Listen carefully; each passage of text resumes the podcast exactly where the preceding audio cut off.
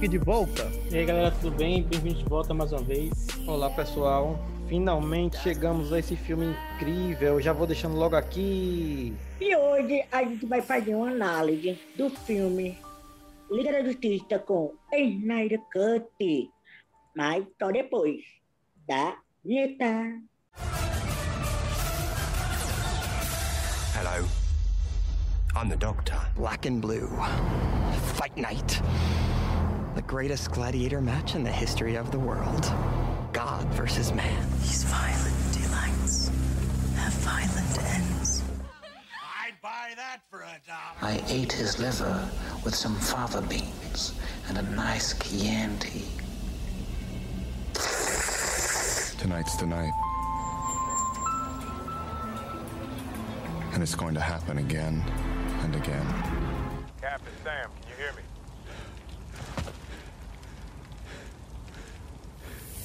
On your left. Say my name. Capítulo 1 O que não gostamos. Vou fazer uma pergunta primeiro. Quem gostou, levanta a mão. Já levantei a mão aqui. Você gostou, James? Quem não gostou tá errado. é, eu tô com a minha mão levantada aqui também. Levantei! Boa. O emoji aqui, que o pessoal vai ver, colocou o emoji aqui. Certo. Então vamos falar o seguinte. Vamos começar. Eu acho que vai ter mais elo- elogio, né? Pela, pela, carrua, pela carruagem do que crítica. Então vamos. James falou que tinha alguns pontos que ele queria abordar que ele achou não tinha gostado no WhatsApp quando a gente tinha conversado. Então vamos começar pelo ponto que cada um achou mais fraco, depois a gente começa a elogiar o filme. Que tal? Pode ser? Rapidão, rapidão. Antes que o filme, vocês querem dar um resumo da sinopse logo não? Para fazer uma comparação com o do outro do Joss Whedon ou não? Que Ah, filme se é quiser, então- filme é esse? James, então dê a- vamos fazer o seguinte: James, tu dá o resumo e fala os pontos que você não gostou. E a gente vai passando Uhum. assim. Beleza. Tá. Vamos lá. Como a gente comentou já em outro cast, em 2017, Zack Snyder foi afastado do filme da Liga da Justiça. Fizeram um- uma versão Frankenstein é, do filme. E agora, 2020, houve conversas dele com a Warner de retomar essa visão original do que ele queria para o projeto. Foi aprovado, deram um orçamento maior para finalizar efeitos especiais, 70 milhões, que não é um orçamento tão pequeno, isso é pelo menos um filme médio. É, sei lá, o filme Parasita provavelmente foi feito com menos que isso, e é ganhador de Oscar. Então, foi retomado, saiu o primeiro trailer desse filme, dessa versão nova, em agosto do ano passado, lá na DC Fandom, que também tem podcast aqui. Agora, é, em março, assim como ele lançou Liga da Justiça, como ele lançou Batman vs Superman, em 2016, no, no mesmo mês, ele resolveu fazer o lançamento do Snyder Cut, que veio pelo HBO Max, lá nos Estados Unidos, e o resto do mundo ele foi para Video On Demand. Então, você tem a possibilidade de alugar, ou pelo Google Play, é, Claro, Vivo, seja qual for a operadora que tenha TV a cabo. É, Apple também teve essa possibilidade. Cada um teve o seu valor, mas em média foi na faixa de 50 reais. É uma, a Ai, grande- meu bolso. né? A grande maioria dos fãs fizeram uma pesquisa e viram que a Google Play estava dando um cupom de desconto para você alugar qualquer filme por R$ 3,90. Então eles se, eh, se mobilizaram para divulgar isso para os fãs, para ninguém ter que piratear e ajudar o filme a ter uma arrecadação, até para mostrar que eles queriam uma continuação, mesmo sem assistir esse filme. Então a maioria das pessoas conseguiu alugar por esse cupom e aí ajudou tanto o projeto quanto as pessoas que queriam ter acesso ao filme por um valor mais justo, pelo menos. Eu, que- aí, eu quero o cópia física agora para guardar também. É, Esse foi eu confirmado o lançamento do Blu-ray também. Pronto, eu vou, esse eu vou querer. Vocês gostaram do Tom Jerry? É, teve essa confusão do Tom e Jerry também, que lá fora saiu metade, uma hora do filme no, dentro da pasta no HBO, né? Max, que é o serviço de streaming da Warner, lá nos Estados Unidos, saiu uma hora dentro do filme do Tom e Jerry. É, foi uma confusão que aconteceu. Certo, James, e você? Qual foi os pontos que você achou que não gostou tanto no filme que você tinha citado no WhatsApp? Só um aviso, pessoal. Obviamente vai ter spoiler pra caramba. É, eu não gostei do epílogo no futuro. Mesmo sendo fã das coisas da Liga, eu gosto muito do, da, da, cena inclusa dentro do Batman vs Superman, porque é meio que no, no meio do filme. Eu achei que o filme fecha muito bem essa versão do, do, Liga da Justiça, e de repente tem um epílogo que é tipo aquela coisa. É mais porque o, é o ego do Zack Snyder, porque ele quer fazer esse projeto ainda. Então, ele tinha um orçamento, então ele resolveu gravar esse trechinho para mostrar aos fãs o que ele poderia fazer. Mas eu acho que ficou meio descolado do filme. Eu acho que a gente, isso ao longo do filme a gente vai vendo pontos que é do futuro também, que são interessantes pra caramba, que já, já daria esse gosto do que a gente quer ver e tentar fazer uma mobilização online de novo. Eu achei meio descolado, eu não, não, não gostei. Por mais que a cena é legal, ela é legal como cena, mas eu achei meio descolado do resto do filme, eu achei estranho. Eu gostei do epílogo, pra ser sincero, eu gostei bastante. Dá uma animação, né? Com a continuação que talvez que não venha. mas dá uma emoção. Eu gostei bastante do epílogo. É, Guilherme, meu querido, o seguinte, eu concordo com a parte que você falou do epílogo, eu gostei bastante. Eu achei que lembrou muito da, da traz essa coisa de remeter a referência do, do próprio HQ, essa questão do epílogo por parte, e traz muita coisa de outros capítulos, tanto de outros filmes, né, como Kill Bill, Pai, de outros diversos. Na parte quando o Barry Allen está na loja né, é, do veterinário, aí tem uma moça, né, que eles é, se, se tropeçam junto, de repente, é, ele salva essa moça. Eu pensei que ter algum, alguma coisa com essa moça, alguma coisa de relacionamento, e aqui que não precisou, não, é, não era necessário. Mas eu gostei mais, que mostrou um pouco Barry Pronto, enfim. Só isso que me incomodou, só isso. É o de menos. Você quer, você quer mais introdução disso daí. É porque, pelo que eu entendi, o plano era fazer pequenas cenas para depois ter o filme de cada personagem, né? Isso. E no caso ia ser o Flash, que ainda até não saiu do, do que está planejado. Foi gravado esse mês.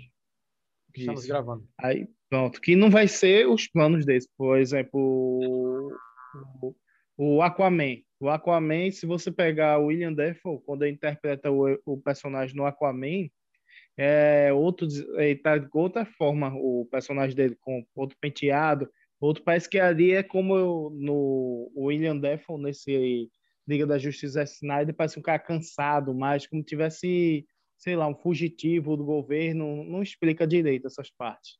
É. Mas e você, Stefano, o que você acha, alguma coisa que você não gostou do filme? Voltando ao epílogo, concordo com o James que realmente parece mais um, um teaser, um comercial de, de algo que está por vir, que com uma, uma parte realmente de, do filme como um, todo. Ah, teve, teve alguns cromas que não sei se foram de propósito para parecer uma coisa mais assim, uma, uma pintura, um cartão, uma coisa assim. Mas fora isso, não, não tem assim algo que, que acabou com o filme, que estragou. Acho que pequenos detalhes, mas nada que eu que vem assim de destaque na minha cabeça agora. Pronto, Stefano, só para trazer rapidinho o que tu falou esse negócio do chroma key, negócio do Aquaman, eu pensei que, tipo, eita, tá borrado, eu pensei que era ou minha visão ou era próprio do, do da parte da água do Aquaman.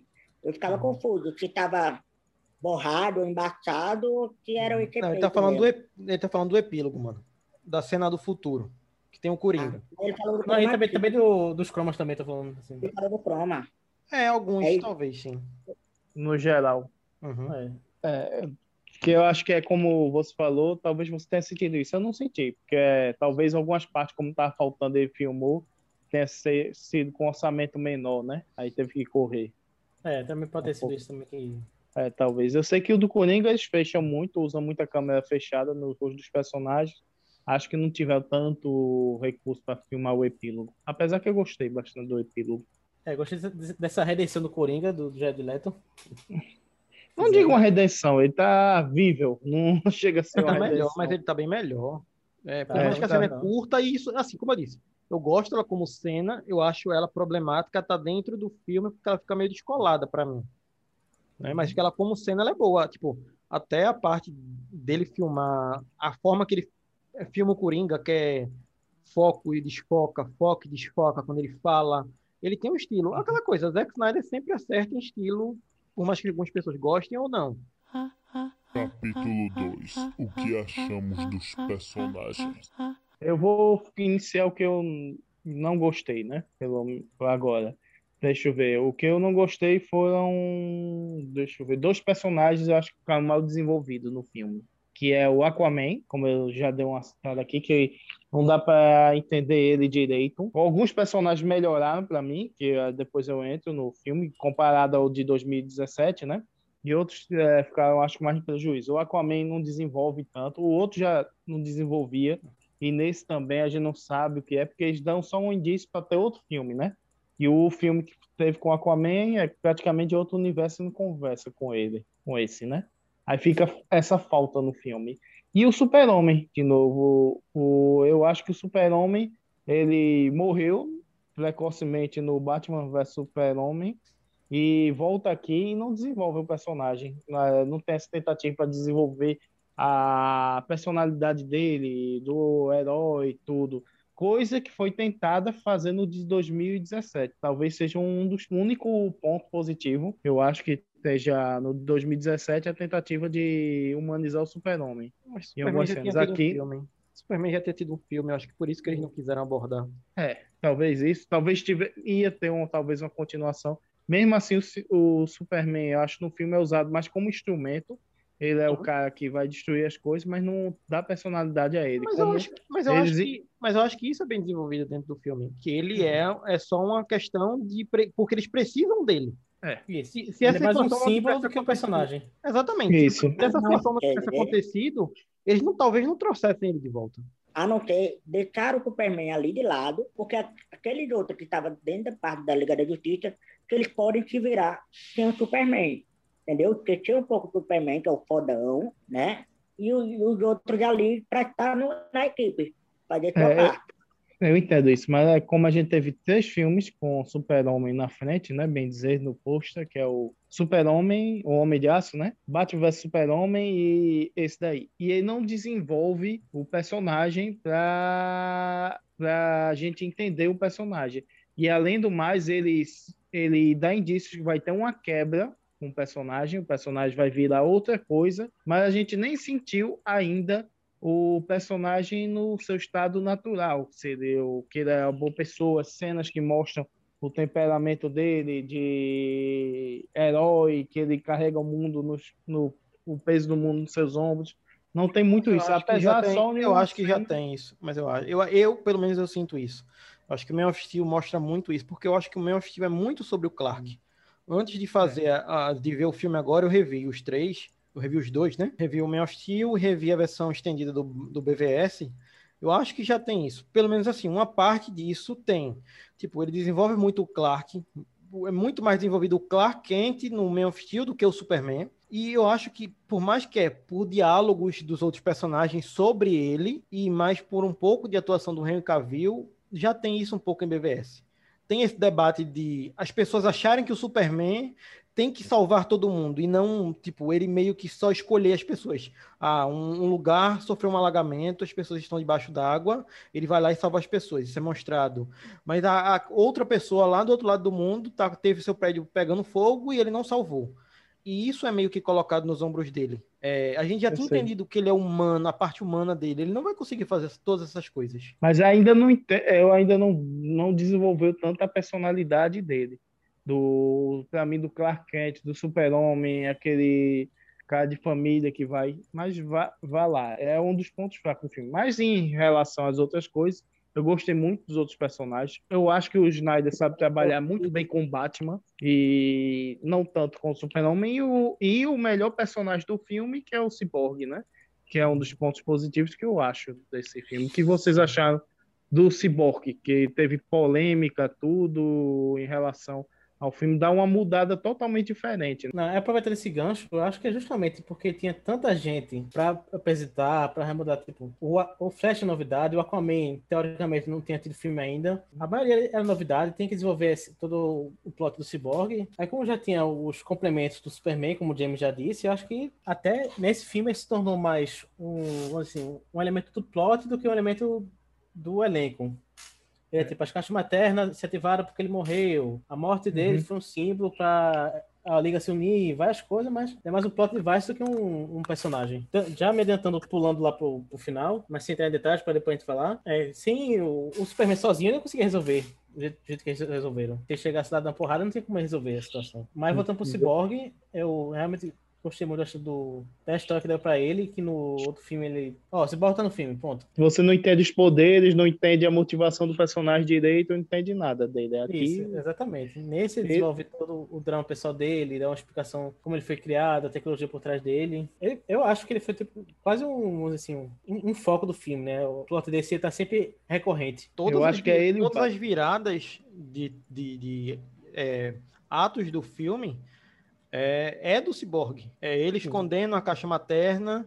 pra- e é isso que leva ao Superman ser ressuscitado. É, é o pai dele que se sacrifica para poder esquentar o núcleo da caixa e eles conseguirem encontrar o Lobo da Steppe onde, onde ele tá. Todos os atos estavam nele e isso foi todo picotado no- na outra versão. Não É, existe. exatamente. Sabe? Tipo, eles tiraram partes importantes de, de roteiro mesmo. Eu fiquei muito Que ele- puto agora que eu consegui ver essa versão. Fiquei muito puto com o que aconteceu. que tem dois personagens que conduzem o filme, né? Que é o Batman, que está reunindo o pessoal, e o Cyborg, que está interligado com as caixas maternas, que são a, o, o elemento mais importante do filme. E eles cortam a história do Cyborg e cortam praticamente a parte mais importante do roteiro. Que Eles- você Eles cortam o Cyborg, tudo dele, e diminuem o personagem do- dos poderes do Flash para poder fazer piada na outra versão. Sabe? Exatamente. Tipo, quem resolve. é, assim, mais uma parte bem. spoiler bem pesado, tá, pessoal? Que estiver escutando aí. Os heróis perdem.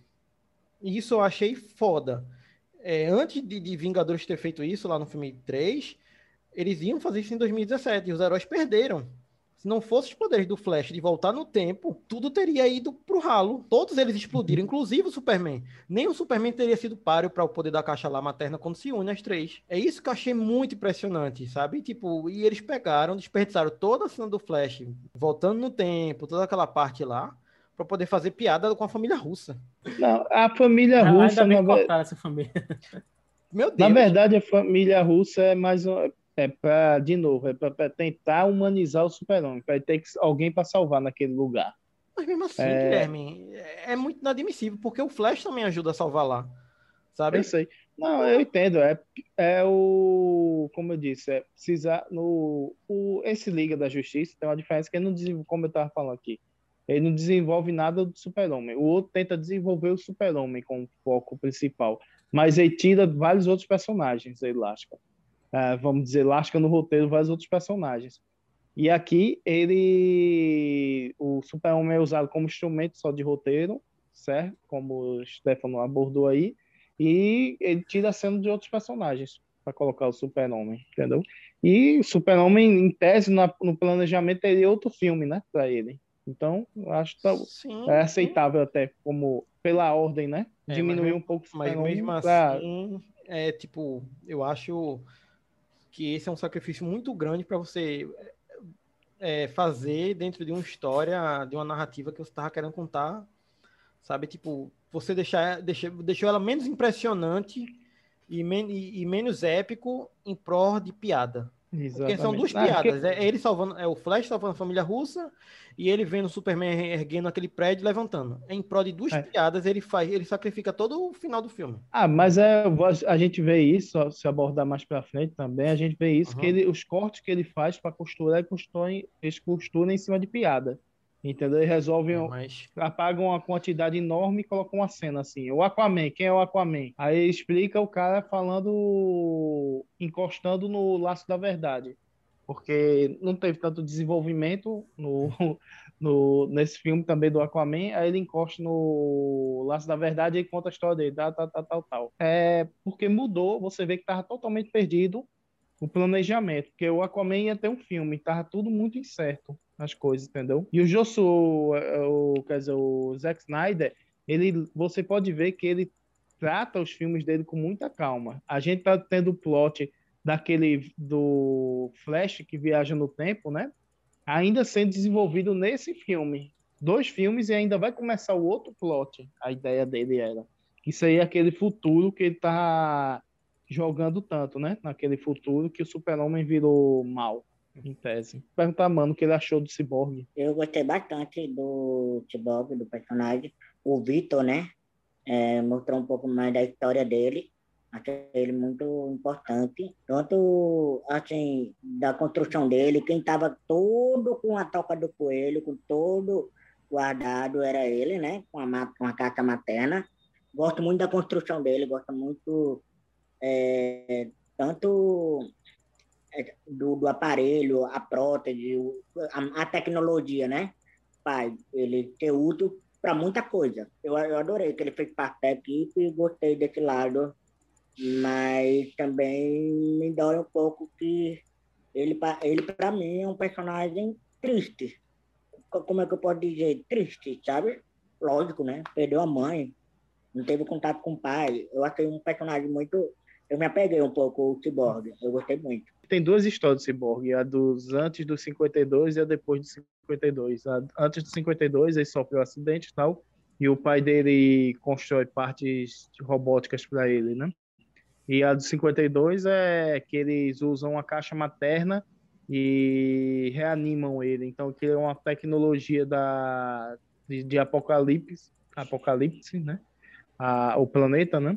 Do Darkseid com tecnologia dele. Aí envolve muito a origem dele com nos, nos 952 com o Apocalipse, com o Darkseid, né? Isso, exatamente. É, eles utilizaram essa versão e ele é o, é o que chamavam né, de, de, de coração do filme, isso foi tão falado antes, é, e a gente agora entende porque o Ray Fish é um dos é o maior crítico de tudo que aconteceu, porque basicamente o cara teve também, além de de todos os, os processos, o, a, a, os abusos que foi sofrido dentro do set, é, o cara perdeu um, talvez uma carreira muito promissora. Porque o ele teria... da vida dele, né? Exatamente. A gente entende dele. agora, exatamente, a gente entende que, que, as reclamações dele são super válidas e sempre foram verdadeiras, sabe? É, o quanto foi prejudicado, justamente, é, é o lance que falam do racismo dentro do filme. Porque é justamente os personagens negros que foram completamente cortados.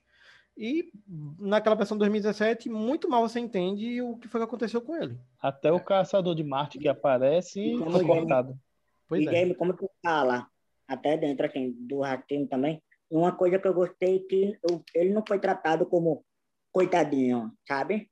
Não foi tratado como dó, né? Mesmo ele se tornou uma pessoa com deficiência, mas com toda a tecnologia, com toda a adaptação, que ele pode viver, né?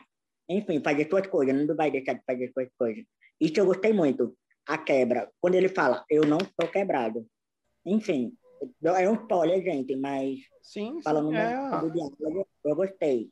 É a autoaceitação ele... dele, né? A jornada da autoaceitação dele, dele entender Isso. que não é porque ele passou por essas coisas, ele agora só tá é, diferente do que ele já foi ele acabou a vida dele, ele vai deixar de viver por causa disso, né? O poder dele ficou muito bonito, aquela cena que ele mostra se conectando com todos os computadores. Ah, quando ele faz o negócio, é o melhor. É o, ele é um dos melhores personagens do filme. Exatamente. Foi justamente comparando com, com o antigo que eu teve essa surpresa de estar tão bem desenvolvido nesse. Desse tão focado a história nele, no, no pessoal dele, que no outro filme é, é esquecido. Mas nesse ficou muito bom, deu vontade até de ver mais coisas desse personagem. Eu também, eu tiro até meu chapéu para o Cyborg. O coração uhum. foi grande, foi lindo. E agora vamos passar para outro personagem, a Mulher Maravilha. O que cada um achou dela no filme? Você, James, teve, disse que teve uma crítica, você viu na internet, mais ou menos, sobre o personagem. O que você achou da crítica e o que você achou do personagem no filme? Eu gostei muito, mas já já eu falo sobre isso. É, eu acho que o Snyder continua, né? O que ela fez, o que ele já estava fazendo com ela em BVS, que é o lado guerreira dela. Eu acho que isso é levado para todas as cenas. E a- tem a cena do museu que tem um, um sequestro lá de, de crianças e professores e do- dos funcionários. E ela usa toda a força bruta e poder que ela tem, ela não alivia para os terroristas. Então, ela chega a matar um dos terroristas, é, batendo os braceletes e as pessoas criticaram, né? Teve uma crítica na internet sobre a Mulher Maravilha ter matado é, uma pessoa comum. É, e fazendo um paralelo com a série que foi lançada no dia seguinte do, do, do lançamento do Snyder Cut, foi a série do Falcão e do Soldado Invernal, onde na cena inicial da série, isso não é spoiler, nada da série, mas logo na cena inicial, o Falcão está enfrentando um, é como se fossem os terroristas também que, que sequestraram um soldado e ele mata a maioria deles. É, da- de forma, já que ele é um militar e tal, ele não alivia para nenhum deles. Ele joga eles do helicóptero, esse tipo de coisa. E não tem outros personagens sobre como sobreviver. E não houve essa crítica por parte dos fãs ou na internet. E com a Mulher Maravilha estava vendo. Que acharam que a Mulher Maravilha matou uma pessoa e foi demais. Aí é aquela coisa. É que os fãs da DC já levantam há muito tempo, né? Que quando é Marvel, se tem a passada de pano, alivia, é legal. Quando as coisas da DC, há crítica, né? Então, isso foi levantado. E comentando, aproveitando, comentando da cena, a cena é, até essa cena, é mais uma cena que foi muito modificada é, na versão que foi para o cinema em 2017. A forma que, que coloca é, a câmera para poder filmar a Mulher Maravilha, a- o poder dela, a forma como ela resolve, o tom musical que é colocado na versão de 2017 é meio que um, uma piadinha, é uma coisa meio anos 50, uma coisa meio engraçada, e a versão do, do, do novo compositor é completamente diferente, dá o tom que a personagem precisa, que depois a gente vai chegar, que é uma outra crítica que Stefano sei que tem também, é o lance do, da música relacionada à Mulher Maravilha, e aí vamos, vamos debater toda essa parte aí. Stefano, fala aí da, o, o que você achou.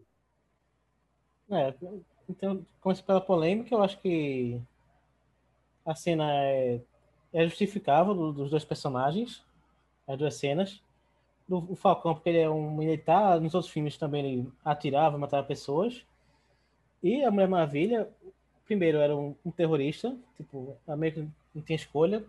Tipo, ele foi lá para matar, morrer, enfim. E eu acho importante essa cena porque você mostra o poder do bracelete dela. Você já define o quão poderoso é. Primeiro, no, no, naquela situação ali, pá, você vê que destrói o Matucado, chama parte do prédio.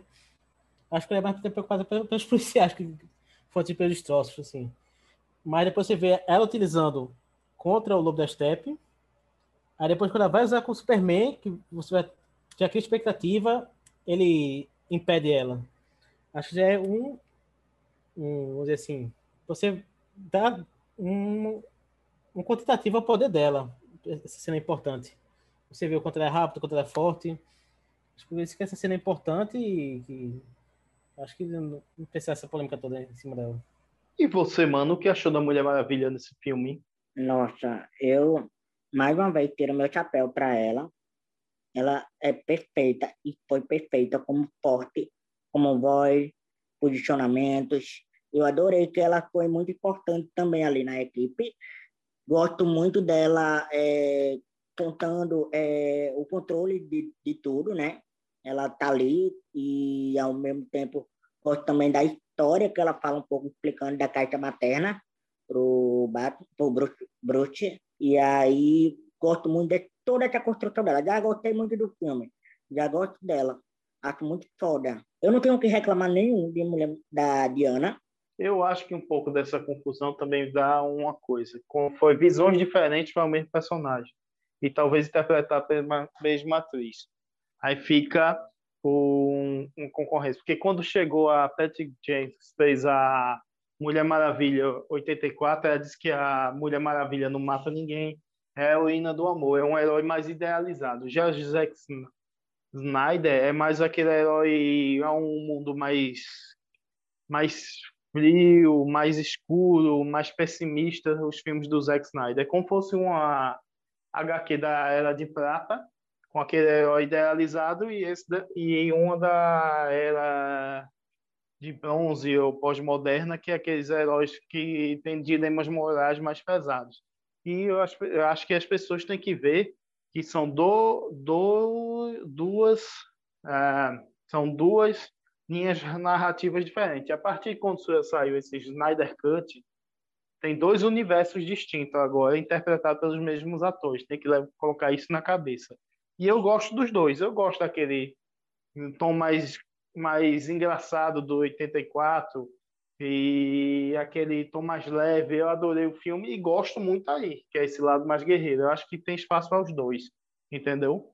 E eu acho que nenhum dos dois diz, é, desrespeita é, a origem da personagem. A Mulher Maravilha é guerreira, também é uma super-heroína, entendeu? Acho que os dois fazem, se juntassem as os dois em um filme só, então conseguir se juntar essas duas linhas de personalidade, faria um filme ótimo da Mulher Maravilha. É a minha opinião, né? Mas eu gosto. A trilha sonora que mudaram, né? Vocês tinham falado, me, isso ficou na minha cabeça, me lembrou muito Xena, a Princesa Guerreira. Alguém veio isso na cabeça? Sim. É como se fosse aquelas uhum. coisas gregas, né? Aquelas canções isso. de deuses, e é bem interessante. Uhum. E outra coisa também que aconteceu no núcleo do personagem da Mulher Maravilha que eu achei diferente foi a cena das Amazonas. Porque nas Amazonas é... dá a impressão que elas estão, quando aparece o Lobo da Steppe, elas estão quase de é, pé de igualdade ao Lobo da Steppe, ela corre aqui. O Lobo da Steppe Tá? Nessa daí, ele também, nessa versão do Zack Snyder, né? Ele é mais, vamos dizer, um monstro mesmo, carniceiro. Você vê que ele mata muito mais. Ele, praticamente todas as cenas onde ele está é mais violento. E ele está mais sobrejulgando as pessoas do que sendo sobrejulgado. Vocês acharam isso também? Eu achei um pouco disso, mas eu acho que, por mais que ele esteja um nível, um, dois níveis mais altos do que ele estava naquela versão, mesmo assim elas seguram ele de um jeito que eu fiquei muito impressionado. Quando ele está tentando chegar à caixa materna, elas se juntam em cima dele e segura no braço. Elas não laçam, elas não fazem nada, elas seguram ele no braço enquanto a rainha pega a caixa materna e sai e foge, sabe? Tipo, tem aquele lance daquela frase que ela fala é, que elas não têm medo e elas dão aquele grito de guerra. Esse lance guerreiro que o Snyder constrói para elas é muito massa. Todo aquela, toda aquela construção de cena é completamente diferente. Até o, o lance da prisão para a caixa materna, eu acho que faz muito mais sentido nessa versão, porque na outra o lobo da steppe pega, consegue soltar, abre um buraquinho do lado e sai. Nessa não. Aquele lugar é literalmente uma prisão. Depois que é fechado, aquilo desaba, sabe? Tipo, eu acho muito impressionante como também não quiseram utilizar isso na outra versão, que beleza, é um aquilo desabar não é pesado, sabe? É, eu não entendo o porquê eles quiseram utilizar essa versão. Beleza, a cena mais para frente ele sai matando o Amazona a rodo, mas a cena dessa prisão eu não entendi porque foi cortado. Porque foi regravado e modificado. É. é muito impressionante. Tudo que ele fez com as Amazonas nesse filme é impressionante. É um nível muito alto que ele cria para os personagens. Isso pode até levar a ter um, como cogitam, uma série para elas, devido a isso, lá no HBO Max, porque elas estão muito bem e elas sempre foram boas. Mais uma vez aí, eles acertam o tom para as Amazonas. Eu concordo com, com o James que essa cena é muito melhor, faz muito mais sentido o, o plano delas para guardar a caixa, plano de contenção caso dê errado, que foi jogado no mar, o prédio com tudo, essa questão da se sacrificaram para fazer isso, também achei massa isso. E também acho que a cena mostra que nem as Amazonas conseguem segurar o, o Lobo da Steppe, como você disse, está muito mais brutal. Tipo, as Amazonas não conseguiram, os Atlantes não conseguiram, que é o, o um dos temas do filme, que é para a Liga se juntar, porque só unidos, só com os povos da Terra se unirem, como eles fizeram na primeira vez que Darkseid levou a Terra, é que eles vão conseguir ter uma vitória, que é o que acontece quando eles se juntam para, no final do filme, derrotar o, a Caixa e a União as caixas e quando está formando a união. É justificável, né, a união dessa vez, porque o Lobo da Steppe de 2017 não justificava essa união, né? Isso, exatamente. Explica muito melhor também, já fugindo aqui um pouquinho, entrando no, no, no Lobo da, da Steppe, você realmente entende porque ele quer tanto dominar a Terra, porque Darkseid tem tanto interesse na Terra, que no outro ele chegava e, ah, eu sou mal e vou conquistar aqui. Pronto, não tem um desenvolvimento. Agora vocês entendem, ah, por isso ele quer tanto, ele tem, tá, tem, tentou se redimir, Darkseid tem um interesse na Terra, vou deixar para desenvolver isso depois. Mas entende por que estão todos determinados a conquistar a Terra. Vamos então pro Aquaman. O que vocês acharam do Aquaman, James? Como eu concordo com você, como você falou no início, que ele é pouco desenvolvido, até o universo dele é pouco desenvolvido. A justificativa seria porque a gente teria um filme mais para frente, a maioria deles era isso. Eu gosto, mas assim, ele, ele é o tanque como é chamado, quando quem joga RPG ou quem joga alguma coisa online. Ele é aquele personagem que vai na frente, que é mais bruto, que ele serve para levar porrada, enquanto os outros vão organizando as coisas para poder vencer o vilão. Ele basicamente serve para isso. Ele já era um pouco disso na versão de 2017, assim, até porque ele não tem tantas cenas memoráveis diferente do que ele tinha na versão de 2017. Só tem uma que aí tipo, é o final lá do filme, fazendo espeto, que vocês sabem qual é, que a gente vai chegar lá. Mas, fora isso, é, é bem assim. É ok. É, e tem uma cena com o William Defoe que do outro, que era diferente, que é... É, é, são poucas cenas, assim, é justamente, é pouco desenvolvimento, é tipo, falam do irmão dele, falam da mãe, a gente É. já entende que ele tem esse afastamento da mãe. E do pai, nesse que tem a diferença do outro, que no quando surge o filme do Aquaman, a gente vê naquele universo que foi continuado em 2017, a única pessoa que ele tinha uma ligação boa era com o pai. Sim. Aí nesse dá a entender que ele estava ligado com o pai dele, com o É, diálogo que ele, vai tem. até lá e tal, sim. Aí- Só que a gente não sabe qual é a briga e tal, não continuou, né? É, até, E- um, até um pouco eles mudam. Ele, ele comenta que a mãe abandonou ele na porta do pai e foi embora. E a gente vê que lá no filme foi um pouco diferente, por mais que a gente tenha um background da, da Rainha Atlana lá, mas é, é um pouquinho diferente, até como ele tem a interpretação da mãe. Para ele lá no filme é aquela pessoa que viveu com ele por um tempo, mesmo ele bebê, e foi embora e nunca voltou. Não é que simplesmente largou ele assim, que essa versão do, do, do Zack Snyder colocou. É, eu não gosto de- da forma como eles constroem o universo de Atlântida aí. Eu acho bem ruim fotograficamente. Aquele É. negócio da bolha é horrível. A bolha é horrível. Eles falando, parece só um, um gemido. Pronto, é isso aí eles estão falando entre eles quando eles estão com a água lá, interagindo com a água. Eu acho bem ruim. É, eu acho que o James Wan resolveu isso mil vezes melhor. Pronto, Isso é justamente um dos pontos que eu não gosto do filme. É, a Mera falando com os outros soldados é, é- é sempre horrível. Aí chega um soldado para falar com ela, aí tem que fazer a bolha para eles poderem conversar. sabe? Tipo, é muito estranho. Ou eles falavam por telepatia ou não. Sabe? Tipo, é muito desnecessário. Toda vez que alguém quiser conversar, tem que criar aquilo ali. Trabalho da porra, não sei o quê. É melhor Ah, a. Copa dos anos 80 do, do Hanna Barbera, né? É, Qualquer é coisa, melhor. se fosse, fosse por telepatia, tivesse aquele sonzinho, mas e eles falando telepaticamente, teriam uma Imagina- até melhor, sabe? Imagine pro cara abrir uma bolha, o que foi? Bom dia. É, exatamente. bolha. É, é, chegando no trabalho, aí dá bom dia, aí tem que abrir a bolha, dá bom dia e volta. Tipo, Mas eu quero ir no banheiro. Aí pronto. é né? muito imprático, é muito imprático dentro de uma sociedade esse lance da construção da bolha.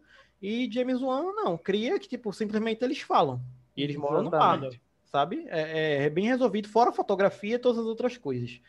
Mas, é, pronto, esse é um dos pontos que eu queria falar, que é esse lance da, de Atlanta que eu não gosto. Desenvolve pouquíssimos personagens. É, um eu acho que é um ponto fraco mesmo esse de Atlântida. eu Acho que o como se mexer, tudo. Eu acho que no filme depois do James Wan é mais bem resolvido. Esse negócio da bolha também é muito ruim.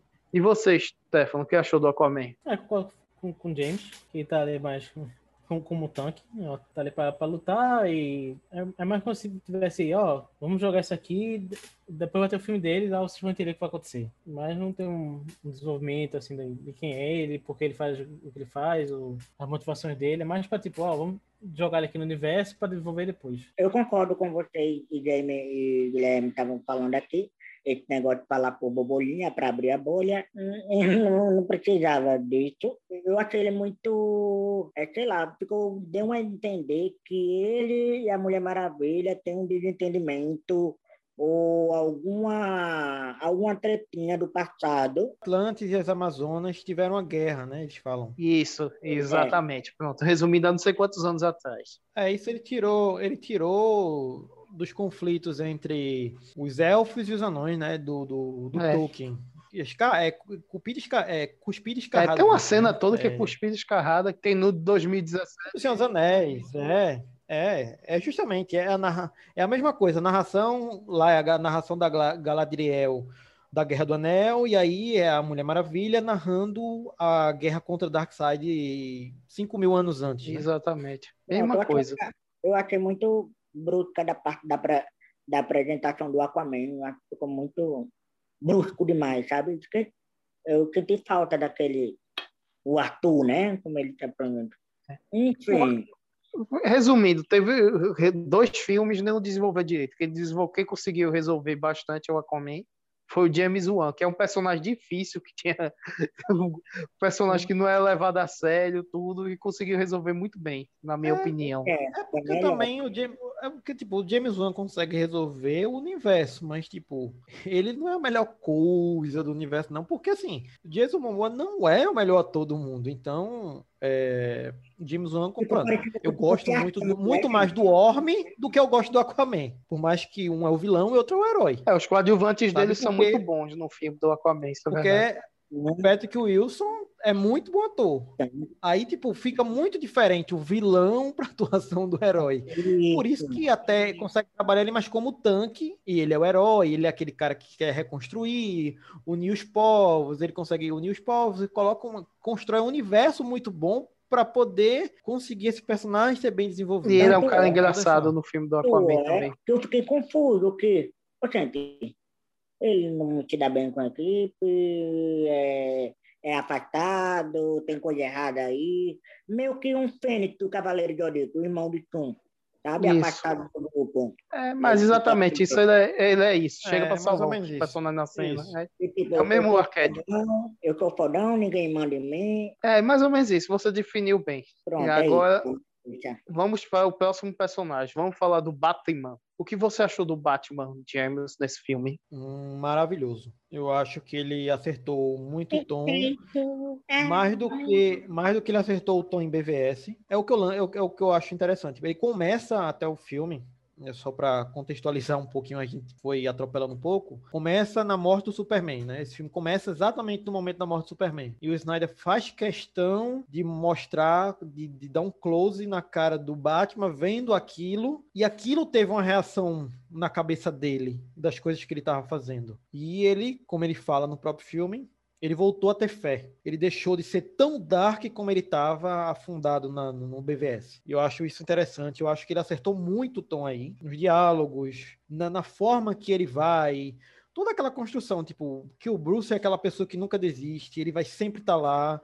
Então, até para chegar no Aquaman, naquela vila na, na Islândia, sei lá onde diabo ele foi, ele constrói isso até imageticamente, mostrando o quanto aquele lugar é. Não tem ninguém se ele morrer ali. Ele vai cavalgando num lugar super frio até conseguir atingir o objetivo dele, que era encontrar a lenda do Aquaman, aquela coisa meio perdida. Eu acho muito massa isso, sabe? É, que ele constrói, mesmo sem precisar de diálogo. Eu acho que o Snyder melhorou muito como contador de, de história aí. É, e você, Stefano, você tira o chapéu para o Batman? Tira ou não tira o chapéu? Eu também gostei muito dele nesse. Eu senti que tá. Tá no meio do arco dele, Começou no Batman vs Superman, aí nesse ele começou a formar a liga, aí, aí continua tendo aqueles sonhos do futuro, que seria o que Zack Snyder de- desenvolveria, né? Se tivesse uma continuação. Mas tá muito bem nesse filme. Ele continua sendo o cabeça da equipe, né? O, o que tem a, a, a tática, o que faz os planos, o que é, chega junto com os equipamentos. Acho que tá muito bem nesse filme. E você, mano, o que achou do Batman? Igual o Raul Gil. Você tira ou não tira o chapéu para o Batman? Eu tiro tudo. Com certeza. Com certeza. Chapéu, roubo tudo. Acho foda, muito foda do cacete. Batman, ah, Batman, velho, foi muito foda, eu gostei muito. Ele não tem como errar fazer o Batman, né? O personagem, não tem como errar com ele. Eu acho que. A hora que já erraram. Algumas vezes. É, a hora que do tem, Schumacher. como Ben Affleck, como Bruce Wayne, eu acho que é um papel muito perfeito para ele.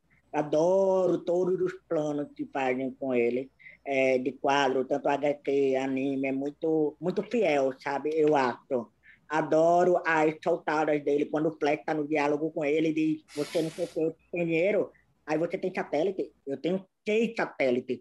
Pá, na cara de, de, de Flash, Bell e Allen, sabe? E aí eu acho muito foda. Aí ontem, como o Batman fala, né? Com o diálogo do Flash, ele com, junto com, com a Mulher Maravilha. Acho ele muito foda. Um homem ricão, né, velho? Ricão ali, tudo. Comanda tudo nessa porra. Que eu achei do Batman, adorei. É um do, é, ele e o Cyborg, pra mim, um dos melhores personagens do filme. Tá muito bom. Eu gostei bastante do Ben Affleck como Batman. é, Faz aquele Batman sério, até quando faz as piadas, né? Dele, ele não faz de um jeito cômico e faz com sarcasmo. Eu gostei muito dele. E ele, como o Stefan falou, ele voltando, né, a ter uma esperança que as coisas podem ir melhor. Então, tudo isso eu gostei. A única cena, tem uma cena do Batman, só para me lembrar aqui, que não tem nesse, que é aquele que ele, eh, tem um diálogo com a Mulher Maravilha, né, que ele tá todo quebrado e ajuda, ajuda tá, mostra as costas dele tudo lascada. Nesse não tem, esse diálogo nesse filme, né? O, o romance dele e a Mulher Maravilha tá, tá mais discreto, do, quando eles vão segurar o mouse, né? É o começo de um romance. Não é isso? Não tá mais Tá discreto lembrando nesse mais, tá lembrando mais a animação. Eu A animação era mais discreto assim. Começa Exatamente. muito discreto assim. Umas conversas, ela chamando ele para tomar um café e ele sempre se esquivando, porque ele é aquela, aquele foco na, na, na luta ao crime, né? Uhum. Lembra muito mais isso. Exatamente. Já no outro é mais na cara, assim. Esse eu gostei até. Mas tá, tá muito bom o personagem nesse daí. né? Ficou bem Tá mais suave. suave. Deixa eu só fazer uma, uma- um questionamento aqui. O Batman pagou direito autoral por copiar o bracelete da Mulher Maravilha, sim ou não? Ele tá usando. Ele fez um, um bracelete com a nave lá do, de Krypton pra aguentar o raio do super-homem. É, segurar um- energia, segurar energia e, e devolver. Ela até dizia, ela até tira onda, né? Faça, faça um laço também, só que na cor preta. Ela mesmo faz essa piada. Mais ou menos isso. Eu queria ver o bate-laço. O bate-laço. Ele copia é. tudo, mas copia em preto. É, eu, eu gosto da, da parte do, do Alfred, é, que ela vai fazer chá e o Alfred faz assim, faz não sei o quê. É, o Alfred com toque. Também é legal isso. Eu A sabia gente nem que o falou- Stefano tinha ficado doido por essa cena. E eu, o, o, eu também. tá muito melhor, né, nesse, tá, tá muito mais pontual, tá muito mais orgânico. É porque tá orgânico, não é costurado. Ele usou as piadas pra costurar no outro filme. Esse daí foi orgânico que teve. É, é o, o alívio cômico é mais o Flash, o Uhum. Alfred soltou alguma coisa sarcástica, sarcástica aqui e ali, mas no outro é muito piadinha, do nada, tipo, no meio da luta, sério com o Superman aí, ei, você sangra, o- no, no final também um amigo do caramba e solta uma piadinha aqui e ali, É. tá muito melhor o humor da seleção. Agora tem uma coisa que eu esqueci de falar no Super-Homem, que graças a Deus não cortaram, que foi aquela cena de luta de toda a liga contra o Super-Homem quando ele volta. Aquela cena é muito boa. E já tá aí nesse corte. Que é todo mundo lá, o Flash na velocidade da luz e o Super-Homem acompanhado. Porque ele Aquela fez cena é a- muito boa. É, porque já era o Snyder, ele só fez modificações naquela cena, né? É, Modificou tudo, foi a cor, né? Que, Não, a pra cor é, deixar- não, sim. Mas assim, a, a- grande parte todo. dali é um, assim, é um grande elemento que ficou. Tem alguns trechos que não que é até uma piada, que Uhum. o Flash, eh, o Superman consegue desviar do Flash e ele acerta o Aquaman e depois tem o Aquaman apontando o dedo pra ele, tipo, vou te pegar. Que essa É. eu achei muito engraçada essa, porque tipo também, como o muito Stefano boa. falou, é orgânica. É simplesmente Uhum. uma reação do personagem ao que aconteceu. Exatamente. Vamos conversar sobre agora o Flash. O que você achou, James, do Flash, do Flash nesse filme? Eu me diverti muito, mais do que a versão de 2017, que lá tinha umas piadas dele, assim, o, o negócio da minha cadeira, porque você está sentado na minha cadeira favorita, esse tipo de coisa, já tinha umas piadinhas legais, mas eu acho que até para acontecer as piadas a gente tinha que ter visto, um- mesmo que por um pouco, por pouco tempo, é a- o background do personagem. Então, a primeira cena que a gente vê é o lance da vida dele com o pai, depois a gente vê ele tentando arrumar um emprego, então você já entende que ele é uma pessoa que não está bem estabelecida na vida. É, Você vê que ele já é uma pessoa muito elétrica desde antes, de, até ver os poderes dele. Ele entrega o negócio todo machucado, amassado para a pessoa que possivelmente iria contratar ele. É, você já vê o interesse romântico, que é a Iris West, é, que o tanto que ele gostou dela, ela gostou dele. Talvez ela gostou mais dele até do que ele gostou dela. A cena que ela tá entrando no carro ela continua olhando para ele, é bem interessante. É, então eu gostei. Até quando começa, começa as piadas dele, então você viu, mesmo que por pouco tempo, você viu um pouco do que é o personagem. Você entende que a mãe dele morreu, o pai tá preso, ele quando ele comenta com o pai que ele, o pai tá preso injustamente, e ele quer entrar na polícia por isso, você já tem pelo menos a base pro personagem para quem não conhece. É, o personagem do Barry Allen, né? Que, que é o que a gente vê aí nesse filme. É, eu gosto, eu gostei muito uma das piadas que eu mais ri no filme foi, é, foi dele, que é quando eles estão indo pra batalha, não sei o que, aí todo mundo sério, o Cyborg bem sério, e fala, Barry, você sabe o que você tem que fazer, como a gente vai vencer, aí ele faz, pelo poder do amor. E, tipo, isso é muito Flash que a gente conheceu vendo as animações, sabe? E, tipo, de soltar uma piada muito assim no momento de tensão. Aí é, mistura, ele pega muito o temperamento do outro Flash, né? O Barry Allen, mas vai muito pelo o Oli, o né? Oli, exato. Aí, tipo, eu gostei muito. Pronto, a piada que eu imagino no filme foi essa, porque é muito espontâneo a forma que ele fala, sabe? Tipo, como se fosse uma coisa séria. Aí o, o Cyborg até fala, Barry. Aí ele fala, eu vou correr, não sei o que, não sei o que, tal, tal, tal. E explica o que era para explicar. É, uhum. Eu acho interessante, então, a construção do personagem. Fiquei bem decepcionado com a versão de 2017, mais do que eu já era, com o que fizeram com o final do personagem, principalmente, porque, como eu já citei, os heróis não conseguem impedir que as três caixas maternas se unam, elas se tornam unidade e quem salva o dia é o Barry, é o Flash. Ele entra na força da aceleração, ele mesmo diz: vou quebrar essa regra, que aí já seria o gancho pro filme dele, que vai ser o Flashpoint. Essa aí é a primeira vez que a gente tá vendo ele quebrando essa regra, de viajar no tempo mais do que ele deveria, e ele volta no tempo e consegue salvar tudo. E isso não é não é jogado, que se as pessoas que forem ver o filme reparar, quando eles vão ressuscitar o Superman, ele erra o ponto de chegar na caixa materna e tocar nela para ativar com, com os raios dele. Então o que, que ele faz? Ele volta microsegundos então a gente vê a caixa materna voltando da água até que ele consiga tocar e acertar o ponto. Então a gente já vê um pouco de viagem no tempo, mesmo que por pequenos segundos ele consegue voltar ali, mas a gente já vê isso acontecendo no filme. Então não é aquela coisa quando tem um final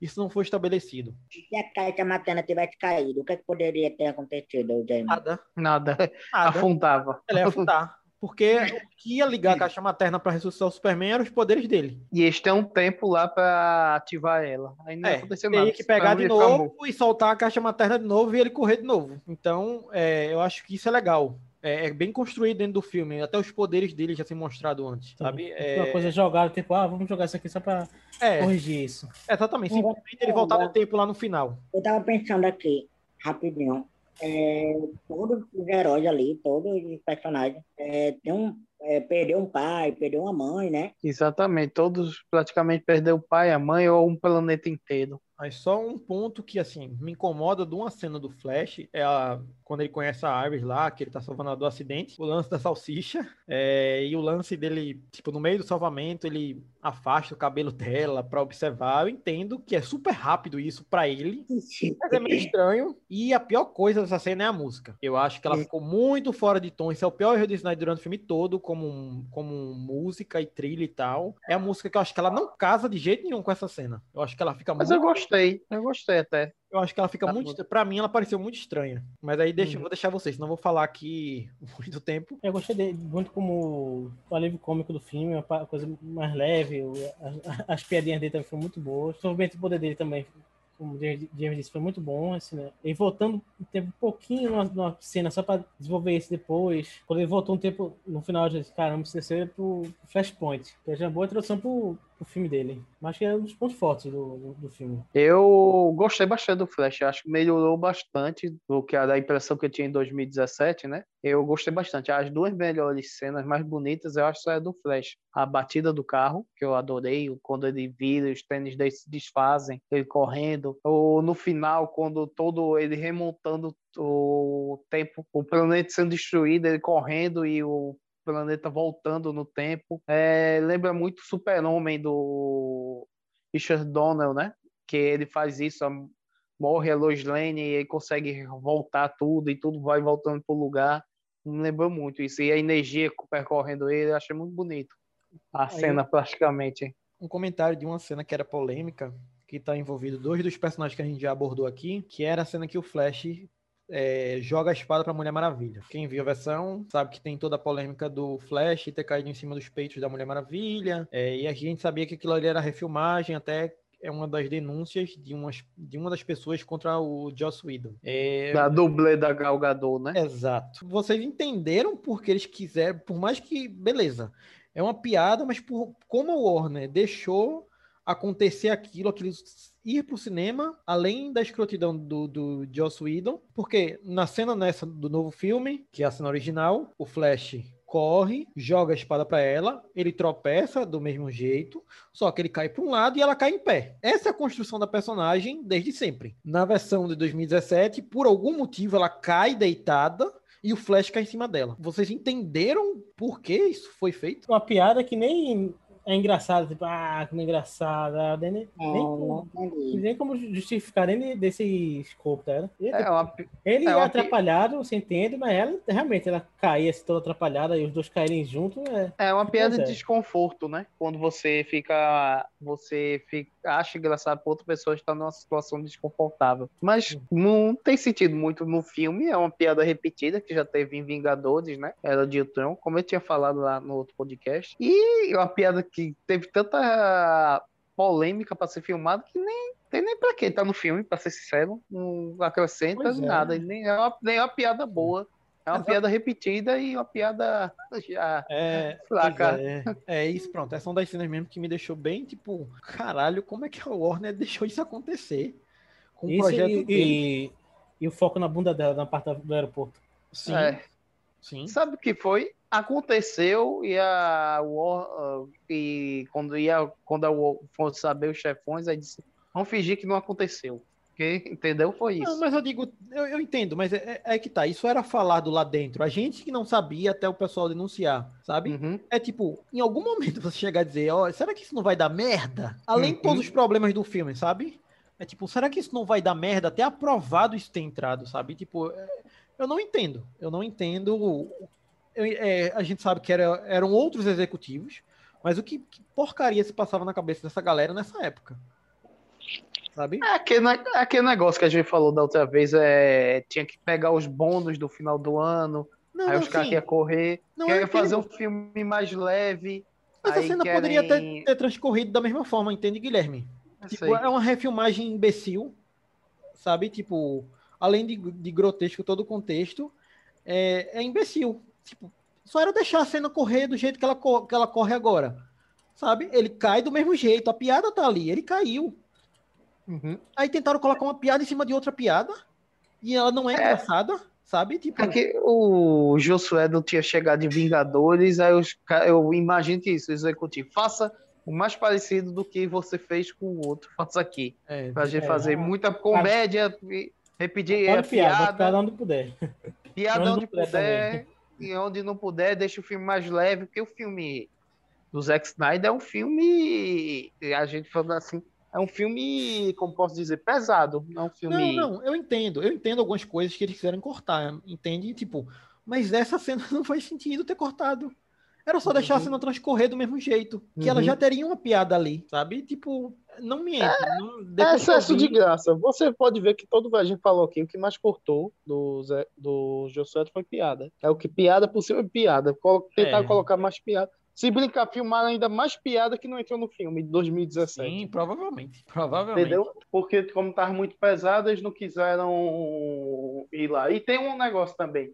Esse filme, a gente viu aqui, foi visto um nicho de streaming dos fãs, né? Mas se você levar uma criança, sei lá, mais nova, ela não vai, vai ser um filme cansativo. Quatro horas, tudo. É, não é pra, não é pra todo mundo. Isso é pra, pra fã mesmo, entendeu? Um filme muito bom pra fã. Sim, Não é? não, sim, sim. É um movimento, um movimento do, do Release Snyder Cut que trouxe esse filme, né? E aí os números estão bem altos de retorno financeiro, porque muita gente viu.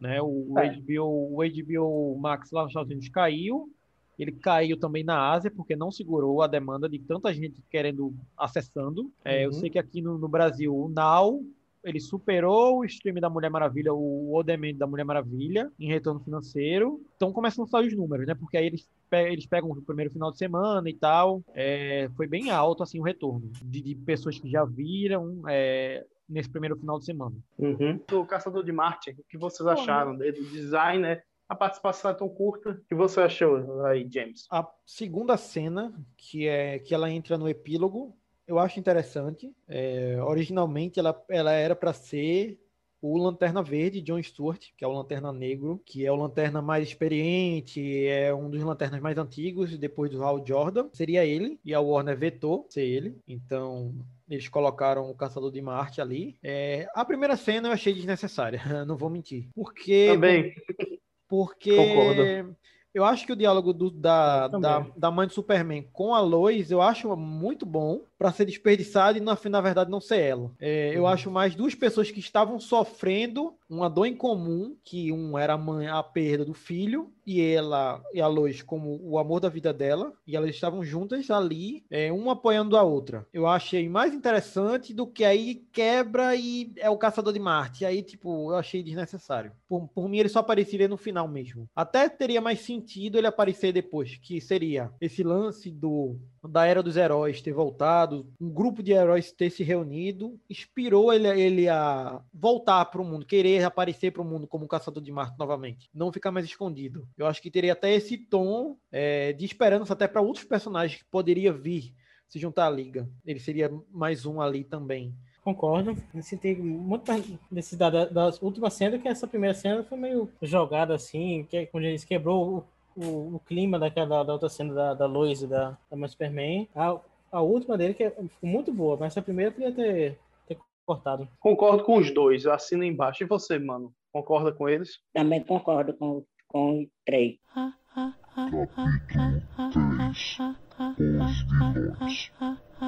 Vamos lá para o núcleo de vilões. Vamos fala- falar no geral do Lobo da Steppe, Darkseid, o que acharam de todos esses núcleos de vilões que aparecem. O que você achou de?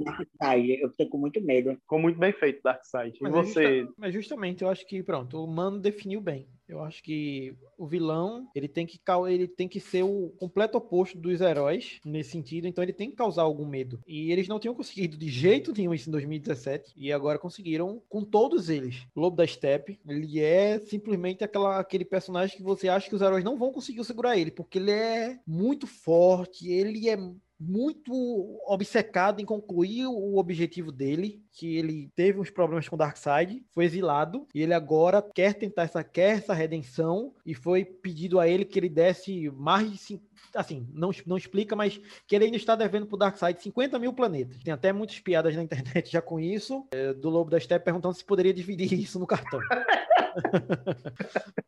É, porque 50 mil planetas 50 mil. elásticos. do- Haja planeta também, tem, que- tem que dividir mesmo. Pois é. É, O Lobo da Steppe é brasileiro. Tem que aprender a parcelar. Pode Parcelar. parcelar. 12 vezes no cartão. Porque Sem juros, sem aumentar o número de planetas. Por favor, Dadão. É, eu achei isso. é, Eu achei interessante que eu vi algumas pessoas comentando que o personagem está tão bem, bem desenvolvido agora que até pena dele dá para sentir em alguns momentos, sabe? Tipo, a forma como meio até que comparam ele, os olhos dele e tal, como se fosse um anime. É, aqueles olhos meio de tipo de triste porque ele não tá no planeta que ele quer, no mundo dele e tal. Então, tipo, o personagem foi tão bem desenvolvido que, ao mesmo tempo que você tem muito medo dele, você quer que ele seja derrotado, mas em algum ponto ali da nossa cabeça a gente consegue sentir um pouco de pena dele também, sabe? Que na história dos quadrinhos ele tenta fazer um golpe político no Darkseid, que é Isso. tio. Que ele é tio do Ele é Darkseid. tio do né? Darkseid, isso. Aí só que dá errado, aí fica com essa dívida lá de 50 mil planetas, né?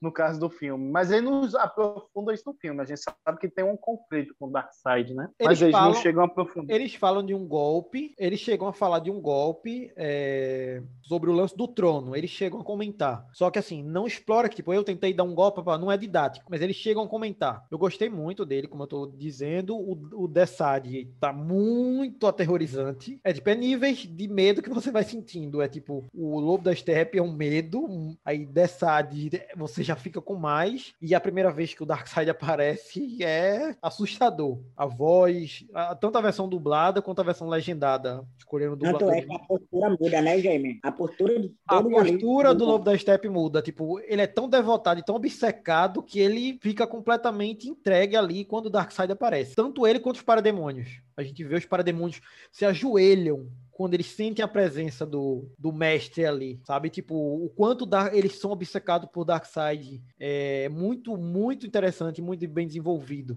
esse arco de- dos personagens, dos vilões, né? No primeiro, ele não- tem a motivação. E agora tu entende porque ele quer essa questão dos- planetas, a redenção dele. Aí você, porra, agora, agora faz sentido. Aí explica que por que a Terra é tão importante, que tem, além das caixas, tem a, a equação antivida. Tem todo motivo para você prever vir para a Terra, para ele ficar tão focado, tão determinado a conquistar a Terra de qualquer jeito. E realmente, ele agora sim, ele dá, dá medo. Você vê, cara, como é que vou derrotar ele? Porque realmente ele agora é um inimigo forte. Tem explicação porque ele foi lá esperando, a, entre aspas, casca, tem que esperar as ativarem para detectar. O que era um um dos defeitos do 2017 e agora um dos pontos fortes do 2021. assim. Exatamente.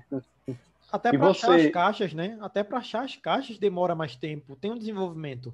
Porque a guerra foi há 5 mil anos atrás, eles não sabiam, eles sabiam que estavam com aquelas raças, Atlantes, Amazonas e humanos, mas eles não sabiam onde estavam. Então, até o, o filme passa esse tempo para ele conseguir encontrar. Isso tem explicação também, que acho que só ativaram quando o Superman morreu, porque ele não tinha visto vindo antes. Tudo, tudo tá muito bem desenvolvido. Que as caixas maternas, como são inteligentes, disse o planeta agora está seguro para ter uma invasão. Eu fiquei muito assustado. Ele mostrou isso. E muito mais assustado é que o negócio do, do caso que ele vai agora é do antivida, né? Agora ele vai recorrer a esse negócio da terra antivida. Eu fiquei. A eu- equação antivida. equação antivida. Eu fiquei bolado e ele fala bem, bem, bem assim, né? Ah, eu matei, eu, eu, derrotei, eu destruí quem, quem, quem mil terras, quem mil mundos. Nossa, bem assim, pá, na, lá, bem, na, bem na leveza dele, sabe? É muito tenso, muito. E tem toda essa trama da equação antivida, que é algo que o Darkseid procura há anos, que pode modificar a vida do universo ou apagar ou recriar. É uma equação que dá controle ao universo, praticamente. Ela está escondida dentro da, do núcleo da Terra, dá a entender isso. Aí tem toda essa, esse, essa construção para filmes que poderão vir ou não. Quem sabe se esse teve, quem sabe o futuro. Mas é muito bom. O, eu acho que ficou muito bom. Aproveitando, pronto, o gancho, até tá falando de Darkseid, aí eu vou perguntar. Eu não entendi mesmo, não sei se eu perdi alguma coisa. Ele teve Alzheimer ou alguma coisa do sentido, porque assim, ele vem há 5 mil anos atrás, ele sabia onde estava a equação antivida e ele esqueceu. Eu não entendi isso. Eu acho que ele não sabia. Eu É. acho que ele veio conquistar, pegar as caixas. é, no caso, ele veio com as caixas maternas conquistar o, o mundo mesmo. Mas ele não conquista, descobre ali que a equação antivida tá aqui, ele É, descobre. tem a parte que ele bate no chão e forma. e forma a- um símbolo. Eu também não entendi isso. Porque ele- as naves continuam, então ele até tá salvo no GPS da nave, sei lá. É, eu também não, eu fiquei, eu também não entendi. É, também- eu perdi também. alguma coisa. Fiquei, fiquei com esse questionamento. É. É, eu, não, eu não percebi. Se foi, foi a idade. 5 mil anos é muito tempo. Né? HH. Pronto. É porque eu não realmente eu fiquei com esse questionamento.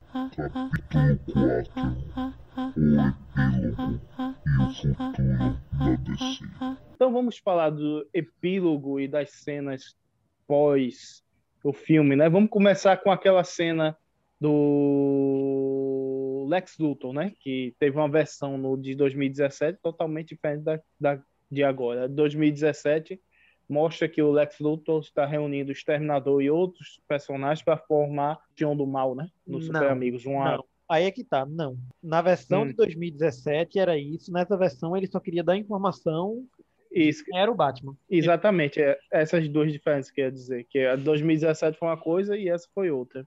Exato. Essa foi, foi ele dando o gancho pro filme do Batman, né? Que ia ter do Ben Affleck, Ben. Affleck. Cada um das partes do epílogo é basicamente uma um- um- uma continuação para cada um dos heróis, né? Exatamente. É, Isso, eu- a gente comentando essa daí agora, pegando esse daí, eu acho que eles iam fazer a queda do morcego usando o Exterminador, substituindo o Ben. Acho que Usando não. os- Eu acho que não. Acho que seria mais para algo parecido com Até o Ben Affleck, na época, era mais algo mais parecido com os jogos. Era uma coisa Uhum. muito mais de ação e, tipo, ter luta, é, o Batman investigando, esse tipo de coisa. Seria mais focado E pra o que, isso. você, o que você acha, Stefano? Eu acho que vai ficar muito bom. Eu já acho, desde PVS e esse Batman já muito mais parecido com os jogos. O estilo de luta, os visuais. Esse Batmóvel dele que parece um, um tanque já é bem parecido com o do jogo. Acho que ia ficar muito bom se se seguisse essa linha no, no, no filme também. Quem sabe não segue. Estavam querendo um tempo atrás que fizesse uma minissérie do Ben Affleck, que tinha essa, essa cogitação, né? Quem sabe? Vocês ainda querem um filme do Ben Affleck, uma série, James? Sim. Eu acho que eu queria, sim, mas eu acho que já passou, né? É, o tema, eu não sei. Só para atualizar enquanto a gente também tá gravando, até comentei com vocês hoje.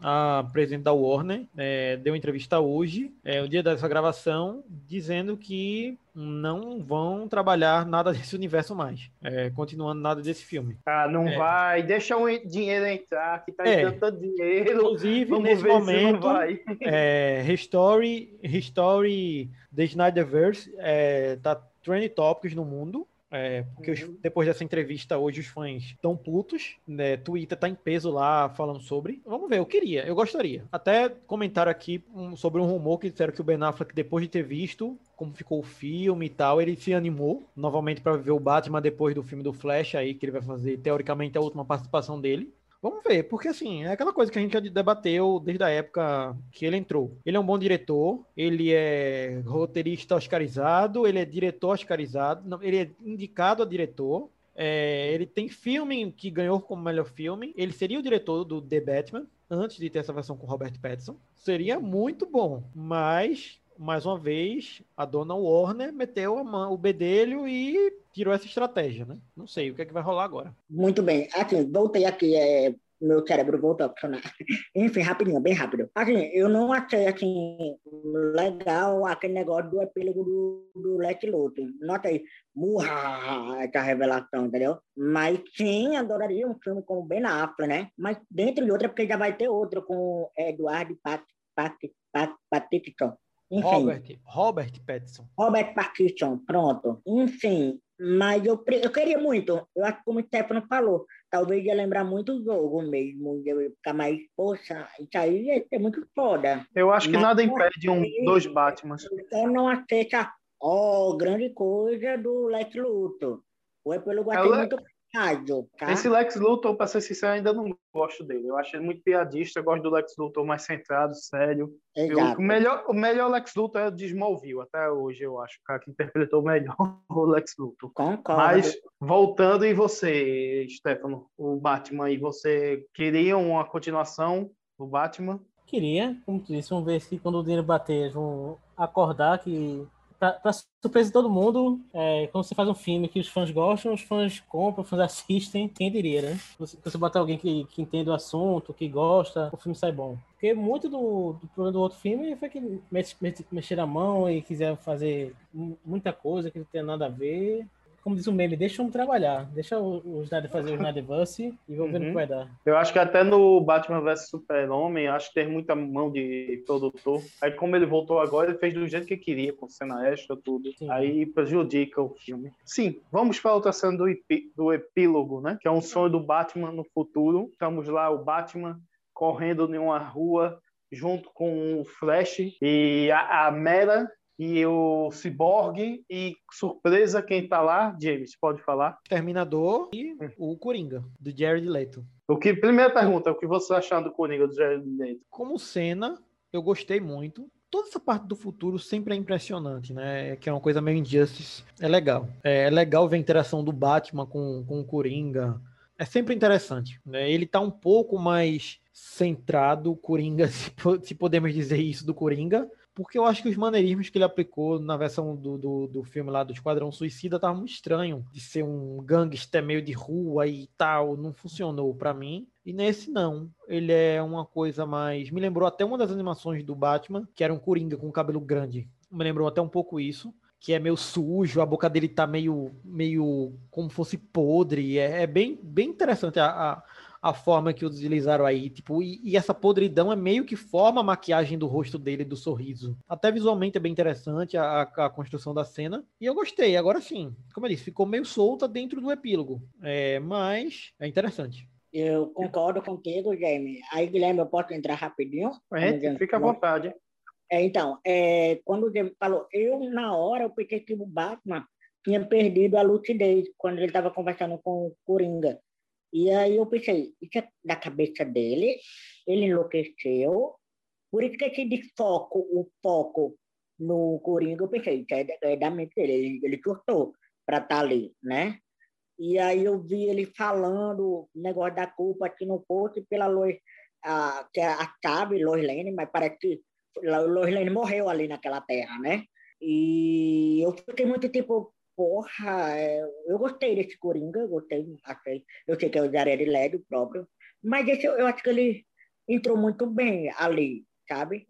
Em cena, incorporou, interpretou, sabe? Eu achei muito foda, mas me impactou muito que o Bruce enlouqueceu ali, sabe? Aí eu, junto com o como o Jamie trouxe, né?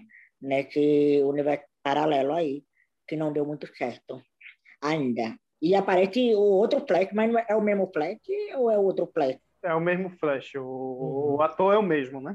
E o que você achou, Stefano, dessa cena? Eu gostei, gostei desse Coringa também. É, acho parecido com o que a gente falou com o Coringa do, da animação. Eu queria ver mais. Esse pouco eu vi, eu gostei bastante do diálogo. É, a, a, maquiagem dele, eu acho que fosse o, o, o, sangue de alguém, de, de algum policial que ele matou, que tá, com, que tá usando uma roupa da SWAT, provavelmente de alguém que ele matou. Eu achei bem interessante aquela cena e queria ver a continuação. É, também fiquei muito interessante. Agora, o que eu achei é o seguinte, que as oportunidades que abrem, ele fala, o Coringa, que o Barry voltando está tentando voltar no tempo. Então criou várias uh, realidades diferentes. Então é, talvez seja que ele está voltando várias vezes isso. Seja uma explicação para ter, por exemplo, um Coringa diferente no Esquadrão Suicida. Tem várias realidades serem mostradas lá, entendeu? E, pratica, e praticamente se isso for considerado, se isso for considerado, é. porque o que é oficial é que o filme de 2017 é o que é o canônico canônico. Esse é o problema. É, é pode ser considerado mais de um de canônico. Pode ter dois universos. Não, não, não, não, não, não, não. Veja. O Snyder Cut vai existir, mas eles não vão considerar o Snyder Cut nada dele para os outros filmes. Uhum. Para essa por teoria, enquanto, para essa sim, por enquanto, para essa teoria que você está falando, funcionaria para eles trabalharem o multiverso, tanto tanto isso quanto o lance do Flashpoint, só que eles não estão considerando nesse momento. O canônico é aquela porcaria de 2017. Tu acha que a ideia do Snyder foi isso, colocar, eu acho na minha cabeça essa série, essa cena lá para ter dizer, ó, vocês continuam com esse universo, vai ter um meu aqui. Vamos lá, vai ter, ou mais de um.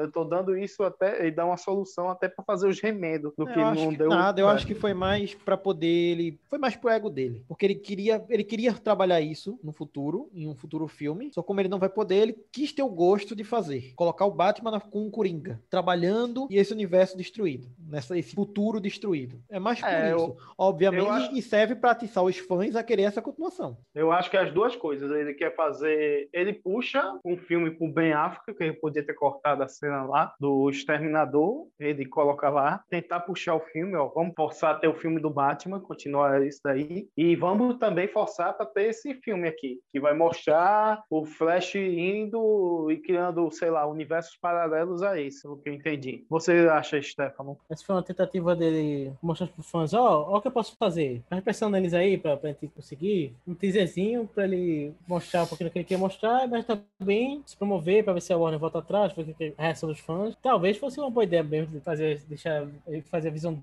dele e continuar os, os Snyderverse. É, que eu acho que ele tá fazendo isso daí, tá puxando isso e ele tá usando referências de tudo, né? Ele tá, usa essa referência. O Batman tá com a roupa quando o Damian Wayne vira o Batman, né? Que é um Batman mais maluco. Aí tem o, a Lois Lane com teste de gravidez, dá a entender que ela fez o teste de gravidez ia fazer e vai estar tá grávida e vão matar ela e vai dar uma referência a Injustice, o super-homem enlouquecendo. Tem tudo isso. Ele tá jogando ali, pegando, pensando várias coisas, né? Pra colocar ali no nesse futuro pós-apocalíptico. Mas então é o mesmo universo Eles estão tentando consertar o que aconteceu. Eles perderam a guerra, o Darkseid pegou o super-homem, fez lavagem cerebral, o super se revoltou contra a humanidade, o que seja, e eles estão tentando voltar no tempo. E cada vez que eles voltam no tempo, criam um universo novo, entendeu? Aí o que aconteceu? O Flash voltou no tempo e no Batman vs Super-Homem e criou uma linha que eles conseguem talvez adiar a, a derrota, entendeu? Deles, mas não conseguem ganhar. Aí nisso o Snyder na minha cabeça está tentando puxar tudo isso. Talvez Não, e talvez, talvez até o Flash voltar. No... É porque é tudo suposição, mas vamos passar pra frente, isso é suposição.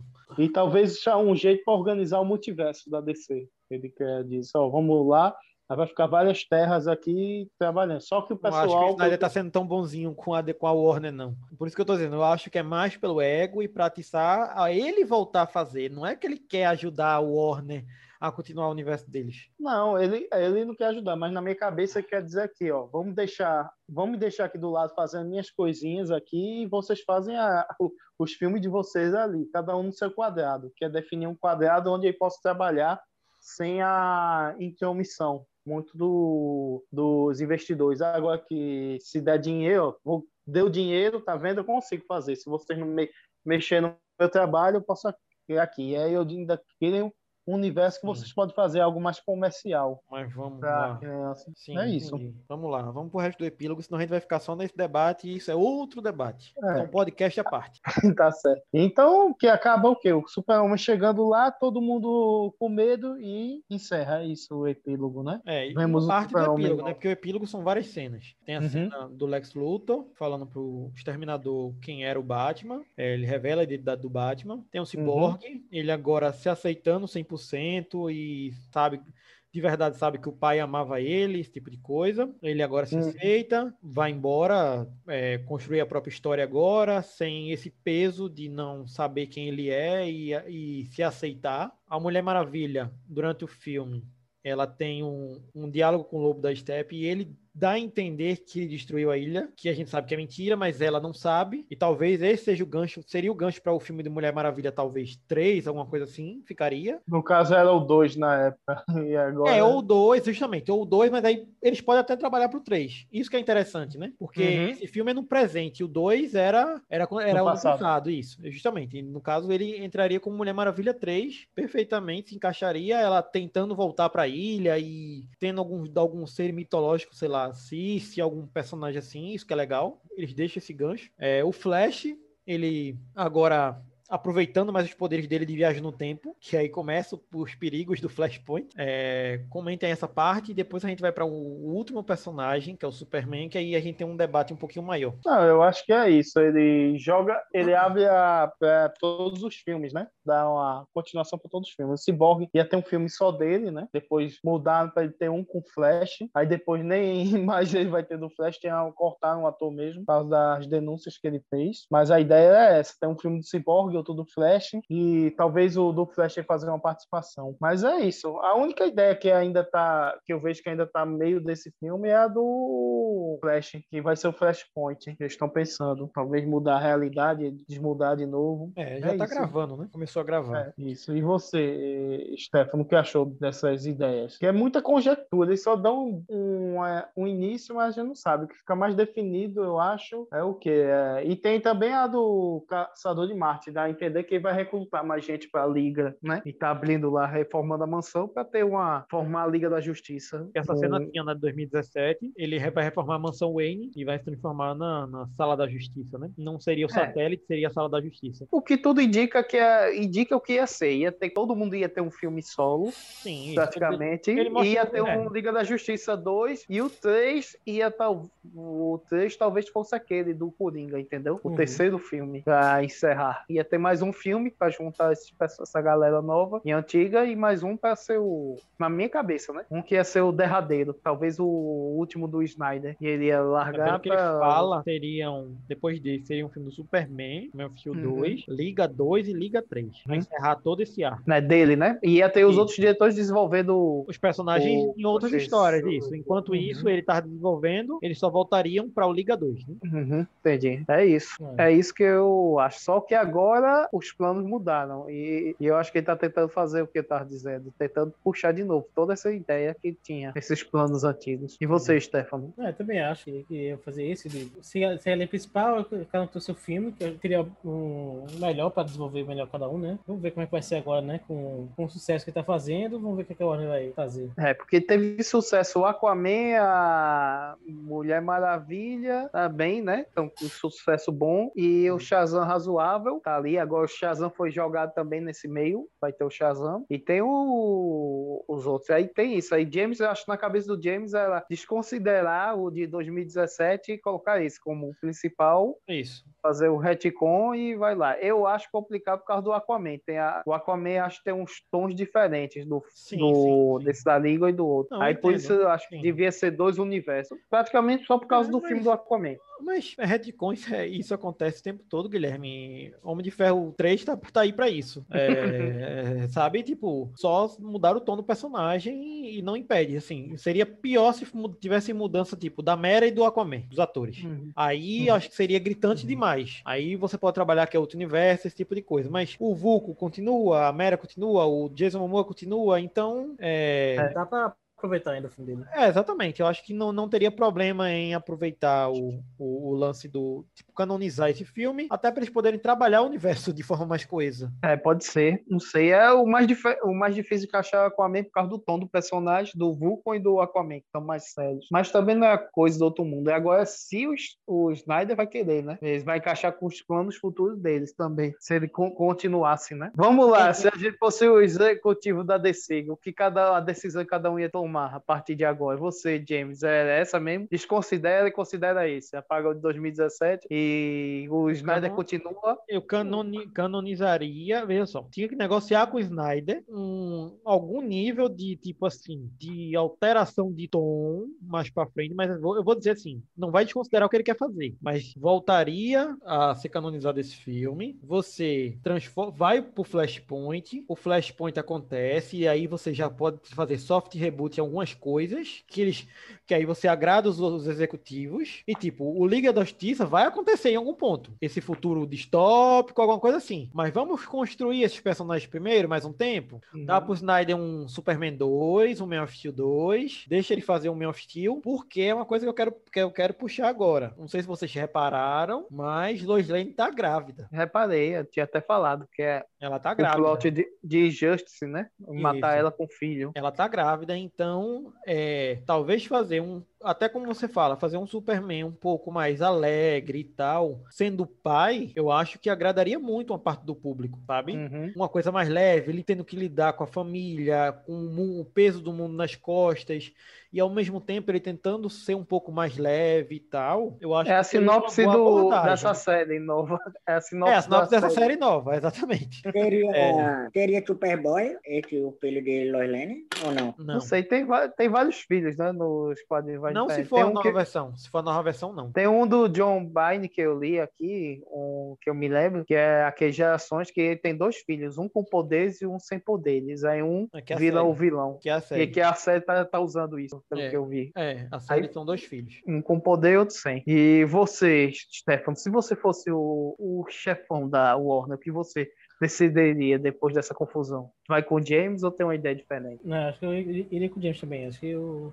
Vamos fazer de conta que não aconteceu em 2017 e vamos usar esse e vamos adaptando. E você, Emanuel, o que você decidiria se você fosse o gerente lá da Warner, o chefão? O que você decidiria fazer? Eu ficaria com esse mesmo do Snyder, é melhor. Gostei muito, É. com certeza. Porque ficou mais. Ah, pra mim, ficou mais claro as coisas, sabe? Até mais explicativo. Não, Pra esse é mim, muito melhor. Esse mim, é muito certeza. melhor. Tanto em ordem cronológica, tanto em ordem de roteiro. Eu gostei demais. Eu ainda tenho também uma dúvida do Coringa. O Coringa tá com um visual diferente. Tem aquele do Dave eles mudaram, as tatuagens sumiram, tem essas coisas que eu não entendo. Eu gostei desse Coringa, sabia? É. Eu gostei muito desse Coringa. Mas aí já é uma dúvida, é o mesmo Coringa ou é outro Coringa Ou é também? outro Coringa? É isso que eu queria trazer, esse questionamento. É Uhum. o mesmo do Esquadrão Suicida, que não é. que, Enfim, eu O que, eu, o que eu faria é o seguinte: eu pegaria aquela cena, talvez, que o Flash tá voltando lá, entrando na força de aceleração, ou em outro filme, pode até aproveitar aquela e dizer que ele sumiu por alguns segundos e viajou no multiverso, sei lá, e aprendeu sobre o multiverso, que vai ser o Flashpoint, sei lá. Mas eu criaria dois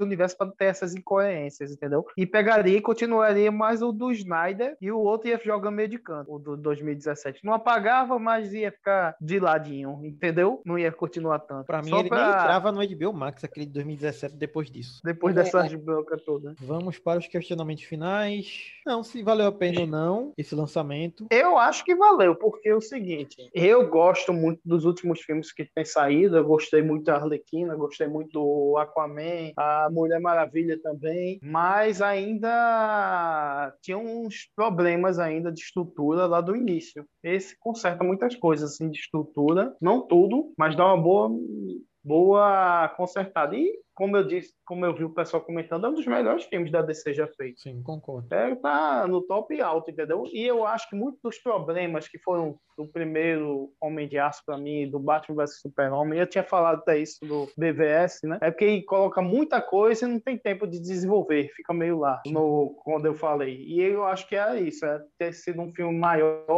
parte 1, parte 2, entendeu? Aí tem, teve que se poldar muita coisa, o Snyder naquele filme. Apesar de ter coisas que é dele mesmo, aquele Lex Luthor é ruim e é ruim mesmo, não tenho pra, pra minha, o meu gosto, entendeu? Mas o filme podia ter sido melhor. Mas eu acho que valeu a pena. E abre, assim, uma visão. Tem, abre possibilidades, mas como essa, por desconsiderar e seguir, entendeu? O cara faz um remedinho ou outro, como tu falou, ou cria mais de um universo, entendeu? E, a, e ainda abre espaço para desenvolver outras histórias, multi- multiverso. Deu uma leve consertada no Coringa, que era já um negócio difícil, até pro cara, pra aquele Coringa do, deu uma melhorada. Então acho que vale muito a pena. O saldo foi muito positivo. E vocês? Não concordo, não concordo com você. Era um filme que eu esperava ver em 2017, porque em 2017 eu não saí nem com raiva, eu saí decepcionado, que eu acho que é a pior coisa. Pô, eu não gostei. Não, eu saí decepcionado, porque eu achei que não era ah, o filme da Liga. Eu tava com o Stefano e Mano, inclusive, no cinema, eles viram, eu saí decepcionado. Eu não é, tipo, eu sou fã da animação, as cinco temporadas, sempre fui fã da DC desde criança e tal, então eu saí decepcionado com o que eles tinham me apresentado, como se fosse a versão que eles queriam fazer da Liga da Justiça. Aí, aí foi quando a gente soube de todos os problemas que aconteceram, e aí sim, agora a gente viu a versão da Liga da Justiça que era para ter sido apresentada para o público, fazendo jus ao legado deles, né? Dos personagens. É, o problema é que é muito, é como eu te disse, é, fez sucesso, mas é um negócio muito complicado de cinema. Tem vários fatores. Tempo de cinema, de tela, que os caras querem um filme rápido para ter mais salas, né? Para ganhar mais dinheiro. E também tempo, né? Não é um filme para uma criança ver que fica muito cansativo. Agora, com o streaming,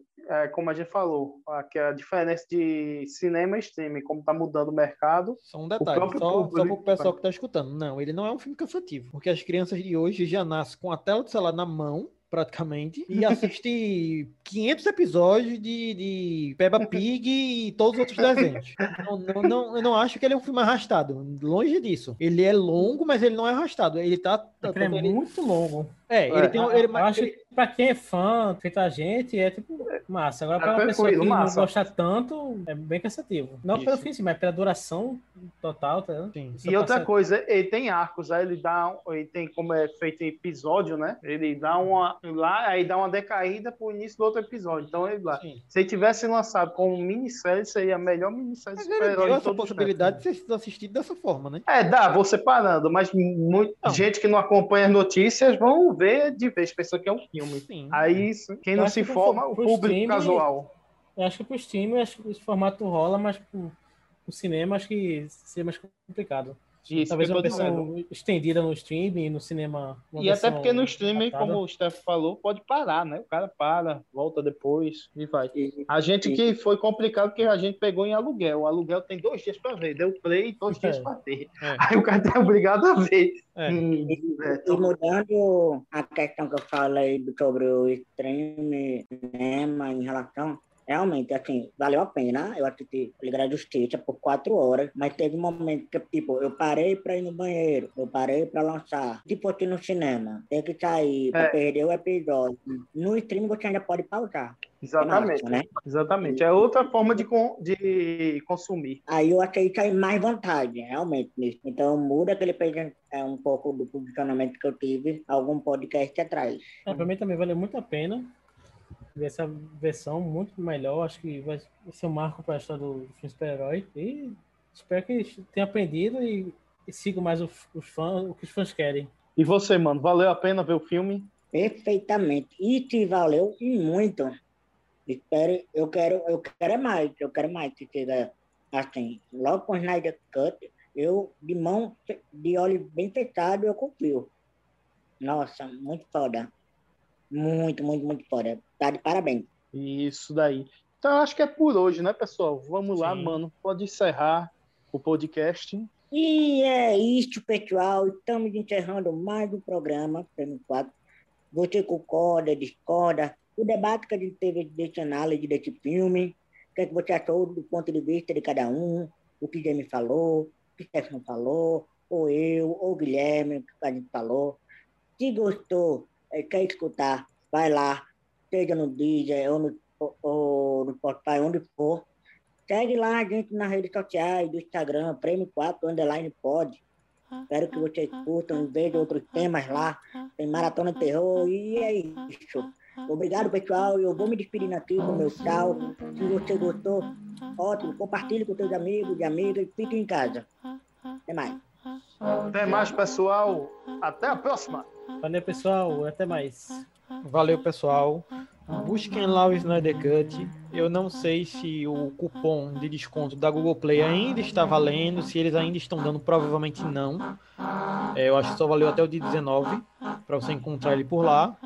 Mas busquem aí outras formas, outros descontos. Tentem dar um pouco de, de dinheiro ao filme, por, por assim dizer, para poder a gente conseguir ver um pouco mais desse universo, porque quando a gente dá dinheiro no bolso dessas pessoas, eles veem que vale a pena investir mais. Então, vão lá e obrigado por tudo aí e nos busquem nas redes sociais.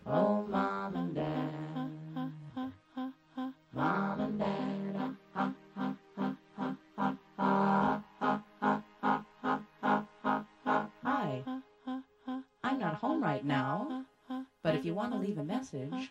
Just start talking at the sound of the tone.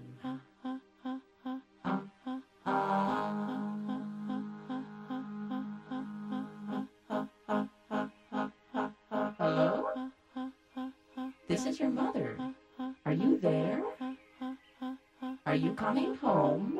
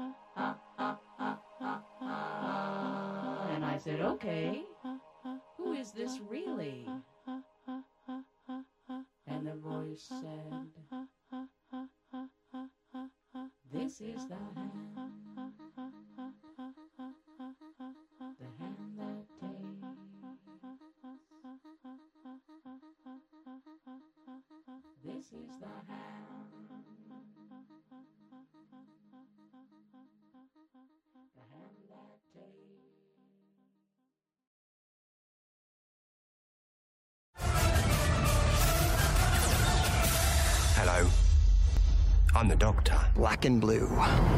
Fight night. The greatest gladiator match in the history of the world.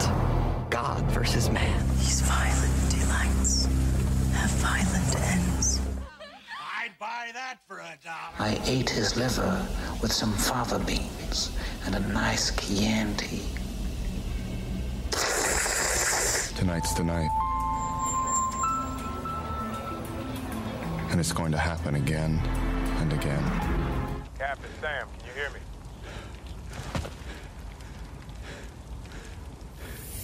On your left. Say my name.